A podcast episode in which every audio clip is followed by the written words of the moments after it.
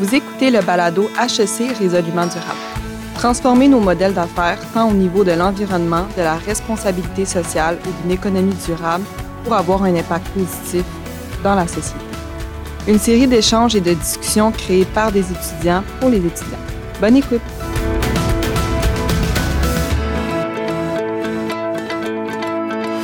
Donc bonjour à, tous et à toutes, bienvenue dans le podcast Résolument durable d'HEC Montréal dans le cadre de la série Les profs et ODD sur le thème de l'économie circulaire. Je suis Justine, membre de l'escouade du développement durable et je suis ravie de vous présenter notre invité du jour, le professeur titulaire Emmanuel Rofflet, aussi co-directeur du pôle E3C à HEC Montréal et co-titulaire du réseau de recherche en économie circulaire du Québec. Bonjour Emmanuel. Enchanté, bonjour Justine. bonjour. Nous allons aborder plusieurs sujets liés à l'économie circulaire, notamment la manière dont nous pouvons repenser nos modes de production et de consommation pour réduire notre impact sur l'environnement, tout en créant de la valeur économique et sociale. Et nous discuterons également des défis et des opportunités liés à la mise en place d'un modèle économique circulaire, ainsi que des exemples concrets de projets et d'initiatives réussies. Donc sans plus tarder, je laisse la parole à Emmanuel qui va nous guider à travers ces différents sujets. Donc tout d'abord, qu'est-ce que l'économie circulaire et quels liens pouvons-nous établir avec les objectifs de l'ONU? Merci Justine. Donc l'économie circulaire en fait se définit comme un système de production, d'échange et de consommation visant à optimiser l'utilisation des ressources à toutes les étapes du cycle de vie d'un bien ou d'un service dans une logique circulaire tout en réduisant l'empreinte environnementale et en contribuant au bien-être des individus et des collectivités. Alors ça, c'est la grosse définition québécoise qui résulte en fait de la d'une co-construction des connaissances menée sur une période de deux ans avec différentes parties prenantes au Québec et coordonnées par des universitaires. Donc cette définition québécoise, en fait, elle comprend trois composantes. C'est d'abord le, le, fait de se centrer sur le système de production, d'échange et de consommation. Donc, on est proche de l'économie, on est proche des thématiques qui sont chères à la gestion, typique de, de, HEC, typique des écoles de génie aussi. Ensuite, on vise à optimiser l'utilisation des ressources à toutes les étapes du cycle de vie d'un bien ou d'un service. Donc, on est, on est dans une, on, inclut tant l'optimisation et au niveau de la conception d'un produit ou à la conception d'un service, l'optimisation aussi une fois que ce euh, bien de consommation est disponible dans le circuit, en quelque sorte. Donc, euh, par exemple, comment optimiser l'utilisation des voitures, des véhicules? Nombre de véhicules sont utilisés seulement 2 ou 3% de leur durée de vie. Donc, comment faire pour augmenter cette utilisation compte tenu du fait que ces euh, biens de, consommation mobilisent beaucoup de ressources naturelles? Donc, ensuite, l'autre volet de l'économie circulaire, c'est de est lié à cette notion de découplage. Donc, on, a une certaine proposition qu'il est possible de réduire l'empreinte environnementale tout en contribuant au bien-être des individus et des collectivités. Donc, historiquement, au cours des 200 dernières années, l'augmentation euh, du bien-être des individus et des collectivités s'est fait à peu près systématiquement en augmentant l'empreinte environnementale. On a besoin de plus de ressources pour arriver au même niveau de bien-être.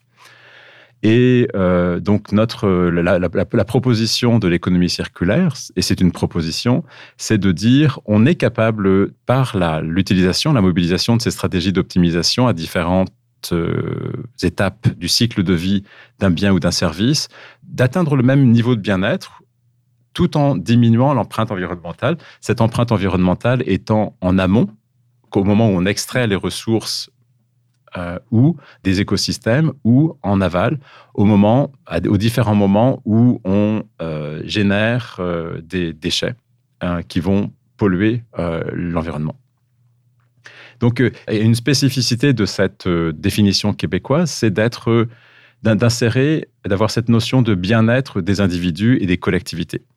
Et cette définition, cette définition québécoise, elle est différente d'autres définitions qui mettent uniquement l'accent sur l'optimisation des processus liés à la production et à la consommation. Donc là, on a inséré au Québec, et puis c'est le résultat de, cette, de ce processus de concertation qui a été assez long pour la co-construction de cette définition, on a inséré cette notion de bien-être des individus et des collectivités. Donc quand on parle de collectivité, on parle de Directement, on parle de collectivité territoriale. Donc, on va parler de, métabolisme urbain, par exemple. Comment penser la ville ou le tissu urbain comme un ensemble de flux de matières et de biens et de services qu'on va essayer d'optimiser. Et on va parler plus largement euh, d'écologie industrielle aussi. Donc, comment faire de telle sorte que certains produits qui sont des extrants non utilisés ou sous-utilisés d'une entreprise ou d'une collectivité deviennent euh, les intrants pour une autre production, pour la production d'autres biens ou de services. Et on parle aussi implicitement, euh, plutôt à un deuxième degré, de justice environnementale et puis de justice socio-économique. Euh, merci Emmanuel pour cette belle explication qui nous a permis de comprendre les concepts clés de l'économie circulaire. J'aimerais maintenant connaître les stratégies de l'économie circulaire les plus utilisées dans les entreprises en 2023. Alors, juste euh, avant de répondre à ta question, je vais présenter en fait assez brièvement, à partir du schéma québécois sur l'économie circulaire, là aussi qui résulte d'un processus de concertation très large. Euh, au Québec, on a défini, on a identifié deux grandes familles de stratégies. Les familles qui, sont de, qui consistent à repenser l'utilisation des ressources pour réduire la consommation des ressources et préserver les écosystèmes à la source. Donc, on peut faire mieux que dans, nombre de situations que au niveau de, on peut éco-concevoir des produits, on peut penser dès, le, dès au début de la conception des produits à ce qu'ils vont devenir à la fin et puis penser à maximiser l'utilisation des ressources dans ces différentes, à ces différentes étapes. Ça, c'est la première famille de stratégies. Donc là, on est proche avec ces familles, ces stratégies du repenser. On est proche de l'optimisation de la production. Donc, ce qu'on fait en gestion des opérations de la production, par exemple, gestion des opérations de la logistique. On est proche du design et de l'éco-conception aussi, qui sont des stratégies qui existent déjà depuis un certain nombre d'années ou de décennies. La deuxième famille, la deuxième grande famille de stratégies en économie circulaire, elle s'adresse aux produits et aux services une fois que l'infrastructure existe déjà, une fois que ces produits sont déjà euh, dans ce que j'appellerais assez, assez, assez trivialement dans, le circuit, c'est-à-dire euh, on a un parc automobile qui est sous-utilisé, on a un parc d'outils, euh, d'outils de bricolage qui est sous-utilisé. Alors un exemple qui est fréquemment cité, c'est l'exemple de la perceuse. Mhm. Typiquement, alors une, perceuse mobilise beaucoup de ressources, mais euh, euh, là, il y a une étude qui est sortie en 2018 qui mettait en évidence qu'une perceuse était, était la durée d'utilisation d'une perceuse sur sa durée de vie, c'était autour de 22 minutes.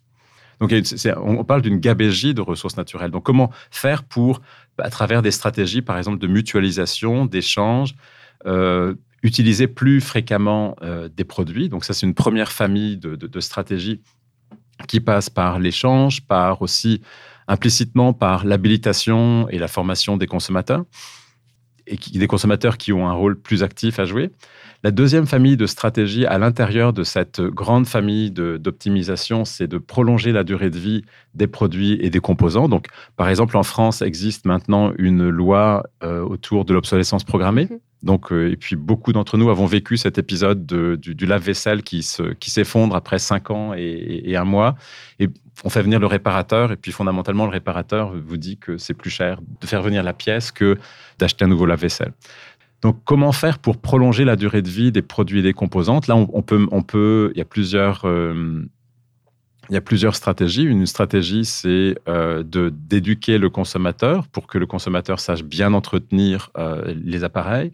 C'est aussi faire de telle sorte que ça peut passer par la stratégie de, fonctionnalité, c'est-à-dire une, une, économie de la fonctionnalité, c'est une économie par laquelle euh, ben, on ne va pas procéder à la vente d'un produit, mais on va juste louer euh, ce produit. Et là, donc, euh, le fabricant ou le, loueur va avoir un incitatif pour que le produit dure plus longtemps, requiert moins de maintenance. Donc, et, là, donc, le, consommateur ou le client plutôt va payer chaque mois ou chaque trimestre un montant qui est un montant de maintenance, mais la propriété reste aux mains du, euh, du, du, loueur. Donc là, dans, dans ces, dans ces, ça, c'est des, stratégies qui visent à, à prolonger la durée de vie des produits et des composantes.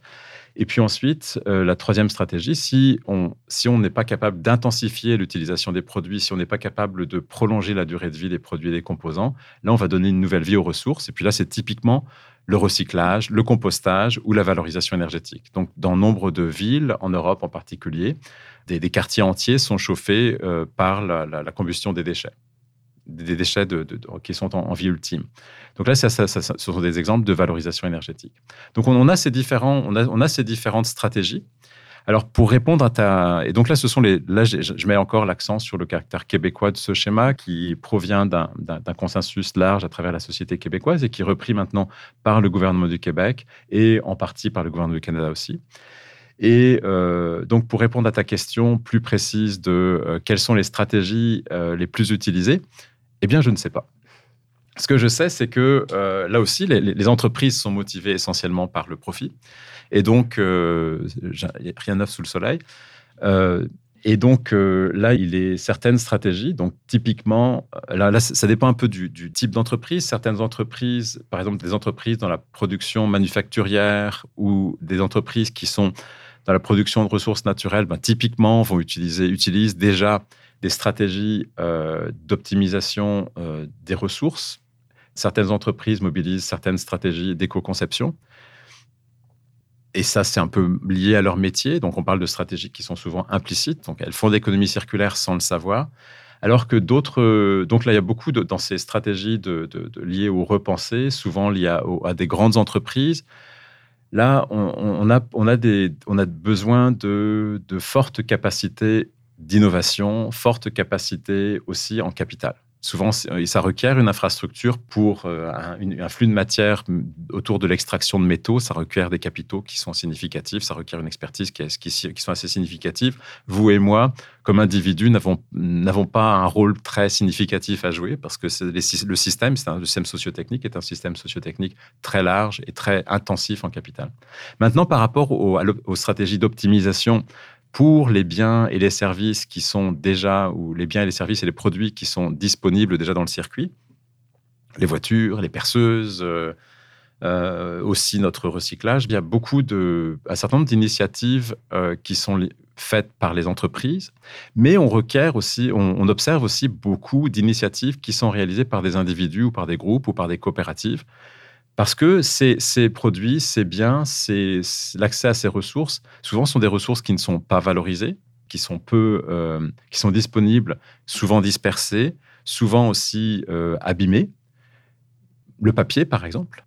Le papier, typiquement, ou le carton, il est euh, moins, il va être plus coûteux à récolter que, le, carton ou le papier qui provient de sources de cellulose vierge. Mais en même temps, euh, il y a certaines entreprises, certaines grosses entreprises ne sont pas intéressées. Donc là, pour certaines niches, il y a des entrepreneurs qui le font, qui ont des initiatives, qui ont des nombres d'entreprises, de micro-entreprises qui grandissent autour de, cette, euh, autour de ces opportunités. Donc là, je ne réponds pas directement à la question parce qu'il est très difficile d'avoir un panorama justement sur ces différentes, euh, sur la mobilisation, le degré de mobilisation sur ces différentes stratégies mais on sait qu'il y a différents types d'acteurs qui, qui ont plus d'opportunités dans ces différents secteurs, compte tenu des enjeux aussi structurels de ces secteurs. Je vous remercie, euh, Emmanuel, pour cette, euh, pour cette pertinente réponse. Euh, maintenant que nous avons parlé de l'aspect environnemental de l'économie circulaire, qu'en est-il de l'aspect social? Donc, comment est-ce que le volet social des objectifs du développement durable est-il intégré dans l'économie circulaire en entreprise? Donc l'économie circulaire, comme euh, le, centre de gravité de l'économie circulaire, est autour des systèmes de production et de consommation. Donc là, je me souviens plus du numéro de l'objectif de, développement durable, il y a un objectif de développement durable qui porte directement sur production et consommation responsable. Donc là, on est, il, y a, des affinités qui sont tout à fait euh, significatives entre euh, la proposition de l'économie circulaire et cet objectif de développement durable qui porte sur production et consommation responsable. Maintenant, donc, euh, par rapport aux, retombées du volet social, là, je vais plus vous proposer des questions qui mhm. sont sur lesquelles on, travaille en ce moment que des réponses. Parce que le, volet social, hier, euh, le volet social est en plein développement. Hier, j'assistais à un un webinaire organisé par l'OCDE, donc l'Organisation de coopération et développement économique, qui porte justement sur le textile et le secteur textile et euh, l'économie circulaire. Et la question qui était posée aux panélistes était quelles sont les retombées, quel est le potentiel, quels sont les potentiels de l'économie circulaire dans le secteur textile en lien avec euh, le, volet social? Et donc là, plusieurs, probablement plusieurs façons de, concevoir cette, cette réponse. Alors le premier élément qu'il faut avoir à l'esprit, c'est que l'économie circulaire, historiquement, est venue davantage du génie, de techniques appliquées, d'optimisation, que du côté social. Donc, il y, a, un biais assez fort vers l'optimisation des mmh. processus, des analyses de flux de matière, euh, l'analyse de cycle de vie, que vers l'évaluation sociale. Donc, conceptuellement, on est, on est encore au balbutiement. Alors maintenant, quelques, quelques éléments euh, conceptuels par rapport au, volet social. Et, puis là, c'est plus des, je vais plus mentionner des cadres de référence ou des façons de poser les questions que des réponses. Le premier, alors le, premier volet, c'est euh, le premier volet sur lequel on travaille, c'est définir justement cette notion de justice sociale et de, justice environnementale. Et puis là, les débats sont assez larges, depuis des niveaux très euh, systémiques ou des conceptions très systémiques de la justice jusqu'à des niveaux très individuels. Un deuxième, un deuxième volet qui est plus pragmatique, c'est de voir l'enjeu, enfin, une transition éventuelle de l'économie circulaire, de l'économie linéaire vers l'économie circulaire par rapport aux, impacts sur les emplois. Et là, on sait que nombre d'emplois vont être créés ou vont être détruits aussi en, lien avec ce qui serait une transition vers l'économie circulaire. Et euh, donc là, on n'a pas encore euh, beaucoup de données sur euh, l'impact sur les emplois.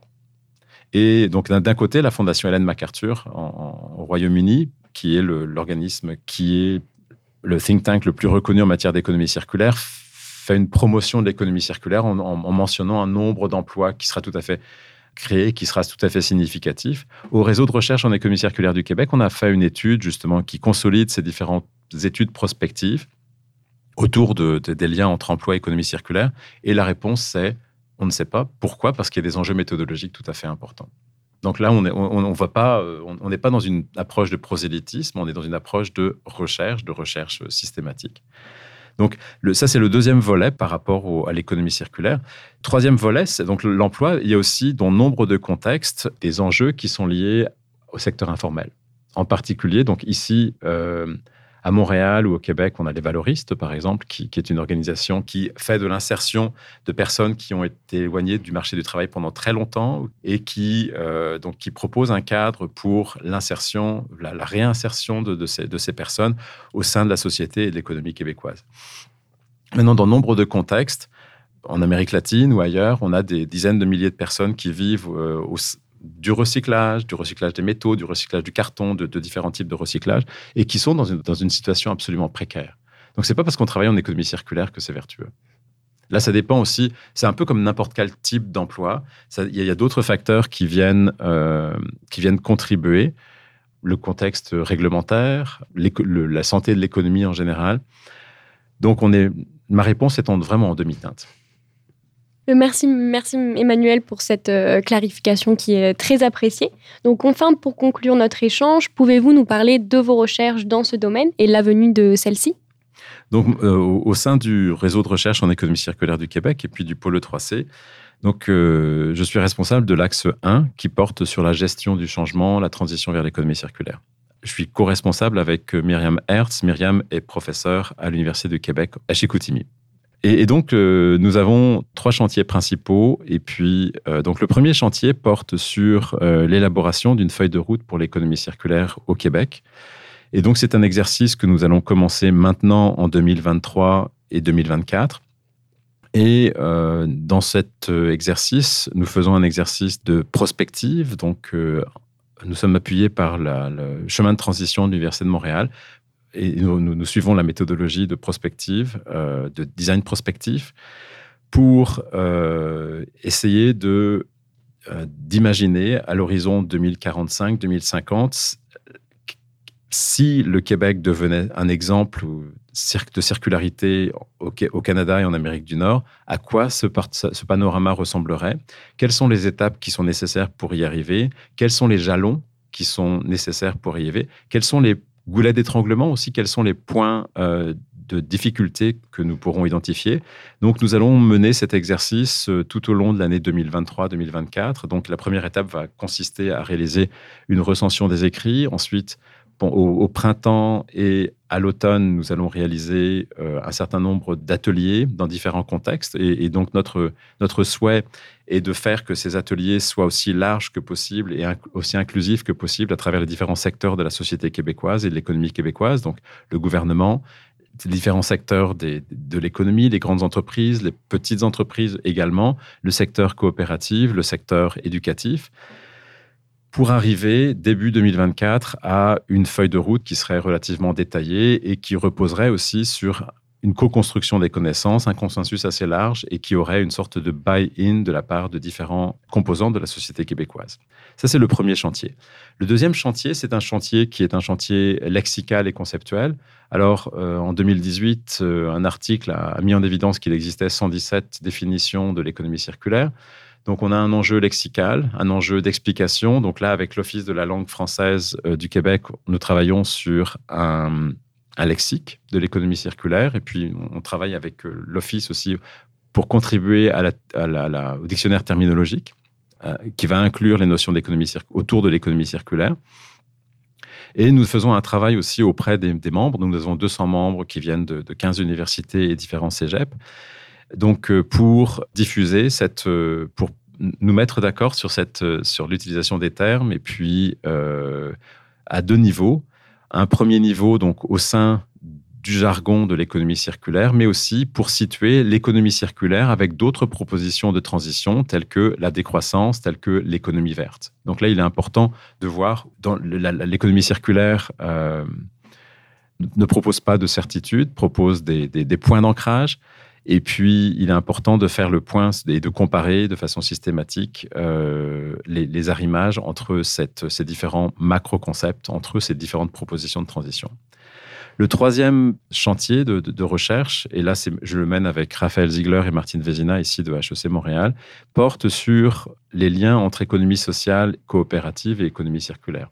Et fait le lien aussi avec la question de l'inclusion socio-économique. Ici au Québec et ailleurs, on observe que nombre d'organismes d'insertion mobilisent des stratégies circulaires dans leur euh, ADN, dans leur, quotidien, nous avons donc euh, avec le TIES, donc Territoire innovant en économie sociale et solidaire, depuis 2018, nous avons réalisé un certain nombre d'études de cas. Euh, nous avons théorisé, nous avons proposé une typologie de ces différents modèles d'affaires qui lient économie sociale, coopérative et économie circulaire.